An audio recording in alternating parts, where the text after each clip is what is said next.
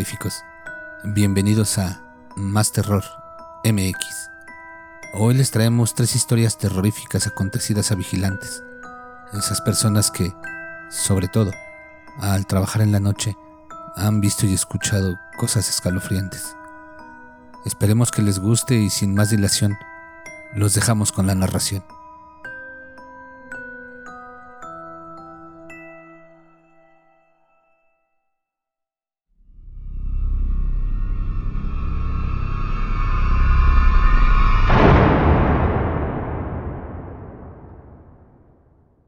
Vendieron el alma de mis descendientes. En ese entonces era portero y vigilante en un edificio de unos cuantos pisos, donde se rentaban cuartos por día, semana o meses. A veces, cuando el encargado de recepción faltaba, tenía que estar de recepcionista y anotar los nuevos clientes que deseaban hospedarse. La noche que les contaré, el recepcionista que atendía el edificio tuvo que salir de improviso, así que no me quedó otra que cubrir el puesto. Lo bueno era que estábamos en temporada de poca clientela y el trabajo no era tan duro. Pero justo, aquella noche, tuvo que pasar algo fuera de lo normal. Cuando daba un rondín, escuché que alguien estaba llorando en el pasillo del primer piso. Me dirigí rápidamente al lugar y veo que una mujer estaba llorando. Esa misma mujer, hace un par de horas atrás, se había hospedado en el edificio. Yo la registré. Cuando me acerqué a ella, vi que tenía unas manchas en su rostro Pensé que su pareja la había golpeado. Enojada le dije, ¿dónde está la persona que le ha pegado? La señora me dice, no se preocupe, joven. Usted no me puede ayudar con lo que me está pasando. Además, solo estoy con mi hija en la habitación y nadie me ha lastimado. Enseguida le respondí, ¿cómo que no? ¿Y las marcas que tiene en el rostro? ¿Acaso se las hizo usted sola? Enojado, ingresé a la habitación buscando a quién había golpeado a la mujer y reclamarle el por qué la había lastimado. Si solo le hubiera hecho caso a la señora, cuando estaba a punto de ingresar en la habitación, nada de esto me hubiera pasado. La señora me decía, no joven, no ingrese a la habitación, es por su bien, no ingrese. No le hice caso y entré. Cuando estaba dentro, sentí un ambiente muy pesado. Mi cuerpo se empezó a poner todo frío. Mi temperatura empezó a bajar y además vi que la señora me decía la verdad. Solo estaba su hija. La señora me dice, joven, me hubiera hecho caso y nada de lo que está a punto de ver le hubiera pasado. Pensé para mí, ¿de qué me estará hablando? No sé por qué me dio por mirar hacia el techo y lo que vi no lo podía creer.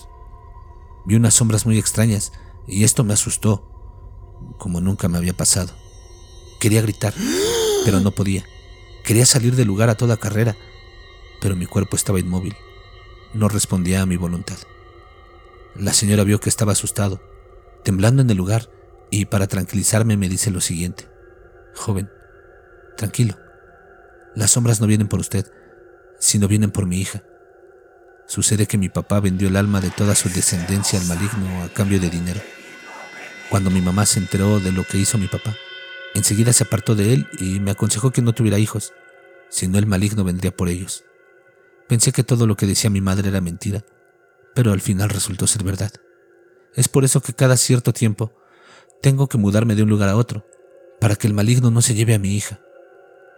Cuando las sombras están alrededor de mi hija, yo me lanzo hacia ella y la llevo a otro lugar.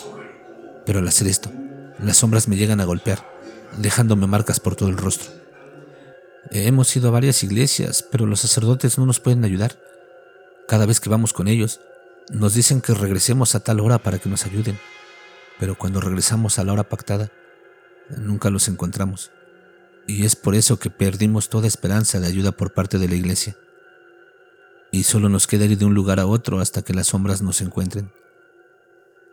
Cuando me pude mover, lo primero que hice fue salir de la habitación y quedarme en la recepción esperando que el jefe u otro personal llegara para hacerme compañía, ya que estaba con demasiado miedo. Al amanecer, con todo y miedo, fui a la habitación y toqué la puerta donde estaba la señora con su hija, sin obtener ninguna respuesta.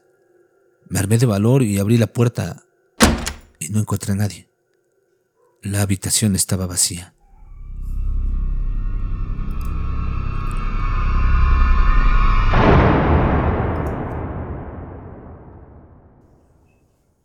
El pasillo de los antiguos. Siempre he trabajado de vigilante. Mayormente me mandaban a cuidar los departamentos o algunas zonas muy movidas. Claro, todo lo hacía en compañía de mi perro, un pastor alemán. Cierto mes, el jefe nos dijo que necesitaban personal para cuidar un cementerio de noche, ya que los amantes de lo ajeno ingresaban al cementerio y se llevaban todo lo que encontraban. Todos, al oír la palabra cementerio, dieron un rotundo no, ya que les daba miedo, pues ya sabemos la reputación que tienen esos lugares. Mi jefe nos dijo, la persona que vaya a cuidar al cementerio tendrá un pago extra y su contrato sí o sí se renovará. Solo deben cuidar un mes, hasta que terminen las vacaciones de vigilante que está asignado a ese lugar. Como necesitaba un trabajo seguro para todo el año, le contesté que sí, que iría a cuidar siempre y cuando me pudiera llevar a mi perro. Mi jefe me dijo que sí, no había ningún problema, además que me haría compañía y estaría más seguro. Las primeras noches que estuve cuidando el cementerio, me entró un miedo por todo el cuerpo, pensando que me encontraría con algún alma en pena una de esas noches. La primera semana no pasó nada fuera de lo normal. Solo me encontraba de vez en cuando con alguien intentando ingresar o merodeando el lugar. En la segunda semana, pareciera que me hubiera sugestionado porque empezaba a escuchar a unos bebés llorar y a alguien como dando golpes a la madera. En ese tiempo yo era incrédulo. Pensé que los ladrones me querían asustar. Fui al lugar y mirando de una esquina me di cuenta que no había nadie. El ruido que escuchaba se había detenido. Llegó la tercera semana y seguía escuchando lo mismo. Que alguien estaba dando golpes a la madera y a los bebés llorando. En esos momentos no me di cuenta que cuando se escuchaban esos ruidos, mi perro regresaba al cuarto. Estando por terminar el mes, me dije a mí mismo, tengo que averiguar qué es ese ruido que siempre estoy escuchando. Esa misma noche, me decidí ir con mi perro al lugar, para que así me apoye en caso de que nos encontráramos con algún ratero. Llegó la hora indicada y se escuchaba de nuevo el golpe a la madera y a los bebés llorando. Al mismo tiempo, sentí como mi perro se quería ir del lugar, así que lo agarré fuerte para que no escapara. En ese instante, mi perro empezó a ladrar como nunca lo había hecho. Era como si dijera, vámonos de aquí, este lugar es peligroso. Al lugar al que nos dirigíamos era donde estaban los sepulcros de las personas que habían sido enterrados hace más de 50 años, por lo que eran tumbas muy antiguas. En ese lugar era donde escuchaba los ruidos, pero en mis rondas solo lo veía desde una esquina, nunca consideré adentrarme. En el momento en que nos adentramos, el ambiente de a poco se estaba poniendo más pesado y mi perro cada vez estaba más desesperado por irse del lugar. Estaba haciendo lo imposible para que lo soltara. Cuando cruzamos el pasillo y estaba a la mitad, vi a unas personas que estaban al fondo, a la derecha, estaban de espaldas. En ese momento pensé que eran delincuentes, que ellos eran los que me trataban de asustar haciendo esos ruidos de golpes a la madera o los llantos de los bebés. De inmediato, con voz alta les dije, Alto ahí. ¿No saben que está prohibido estar a estas horas de la madrugada en el cementerio? Como no me hicieron caso, estaba a punto de ir hacia las personas, y en eso mi perro muerde el pantalón como diciendo, no vayas, quédate aquí, es por tu bien. De repente, esas personas voltearon y lo que vi, aún hasta ahora no lo puedo creer. Esas personas tenían el rostro desfigurado, sus manos estaban dañadas con grandes heridas. Al voltear para huir del lugar, por el lado izquierdo aparecieron más personas. Algunas estaban de ese mismo modo, tanto niños, adultos y ancianos. No lo podía creer. Si hace poco todo el lugar estaba vacío y ahora se encontraba lleno de personas. En ese instante, el susto fue tan grande que me caí. No podía mover ninguna parte de mi cuerpo. No sabía cómo reaccionar. No sé cómo lo hizo mi perro, pero cuando vio que esas personas o seres estaban viniendo hacia mí, me mordió de la camisa y me empezó a arrastrar del lugar, llevándome fuera del pasillo. Una vez fuera de ahí, pude reaccionar y corriendo nos fuimos a encerrar al cuarto, esperando que amaneciera. De lo sucedido no le conté nada al jefe, pensando que si le contaba me iba a despedir o buscar alguna excusa para que dejara el trabajo. Faltando unos días para que terminara el mes, vino el antiguo vigilante para hacerme compañía y a la vez me preguntó si ya había visto a las almas de los antiguos. Además, me dijo que es el único lugar donde los ladrones no se atreven a ir, porque varios de ellos se han desmayado del miedo al ver a las almas en pena.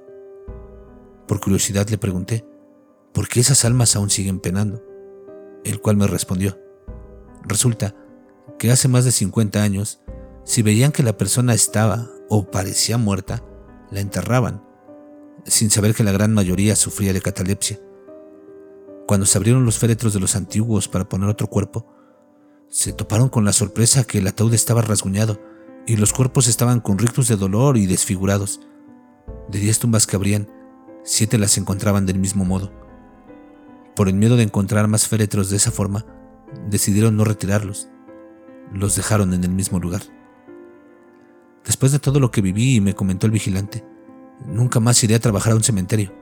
Además, ahora entiendo por qué mi perro no quería ir al pasillo de los antiguos. Era porque veía o intuía a las almas en pena.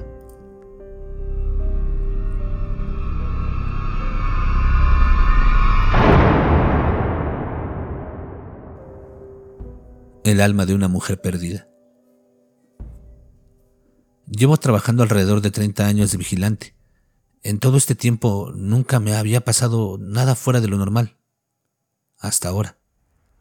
Mi trabajo, aparte de cuidar el pequeño hospital, es acompañar a las familias al reconocimiento de su ser querido fallecido. En una de las noches, cuando estaba llegando a mi trabajo, vi a una mujer joven que estaba dando vuelta por los alrededores. No le presté mucha atención. Luego de varios minutos, la mujer ya no estaba. Siendo alrededor de las 11 de la noche, cuando iba a traer un café bien caliente, vi a la mujer de antes, queriendo entrar. Enseguida la detuve y le dije, Señorita, disculpe, ¿a dónde se dirige? La joven mujer me dice, me he perdido, no sé dónde estoy. ¿Sería tan amable en dejarme pasar? Pasar. ¿Pero dónde vas a pasar? Si aquí es la morgue. Aquí no hay nada que pueda hacer. ¿Por qué no mejor llama a sus familiares para que vengan a recogerla? La joven metió las manos en su bolsillo tratando de buscar alguna moneda, pero no encontró nada. Sintiendo pena por la joven mujer, le di un par de monedas y le comenté que a unas cuadras había una tienda donde podía llamar, que no se preocupara por el horario, ya que la tienda estaba abierta hasta la medianoche.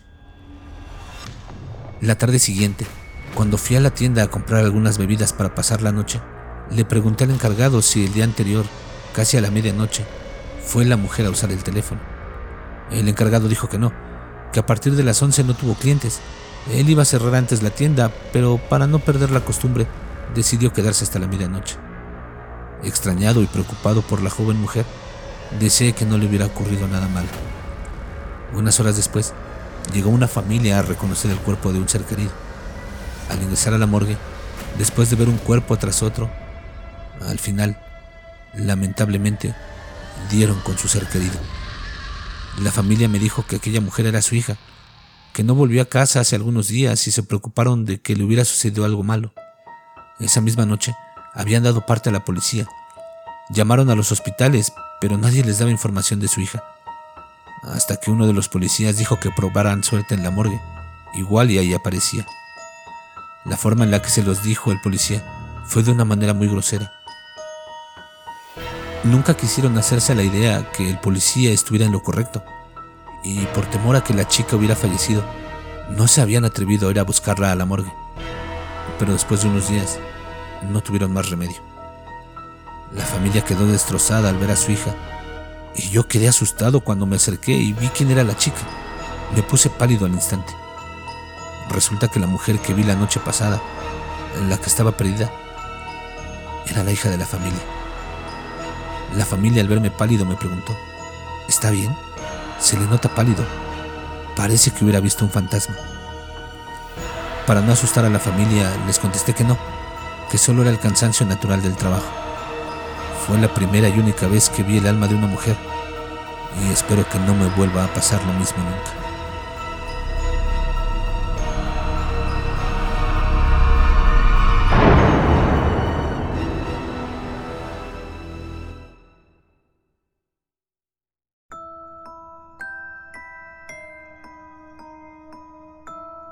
¿Qué les ha parecido la narración de estas historias terroríficas? ¿Les han gustado? Si es así, la mejor forma de apoyarnos es regalándonos un like suscribiéndose y compartiendo el programa. No olviden que si quieren participar, pueden hacerlo en nuestra página de Facebook, Más Terror MX, en los comentarios del canal o enviándonos un correo con sus historias y sugerencias. En la descripción del capítulo les dejaremos los links. Muchas gracias por escucharnos y no tengan miedo a eso que no pueden ver, pero está ahí, detrás de ustedes.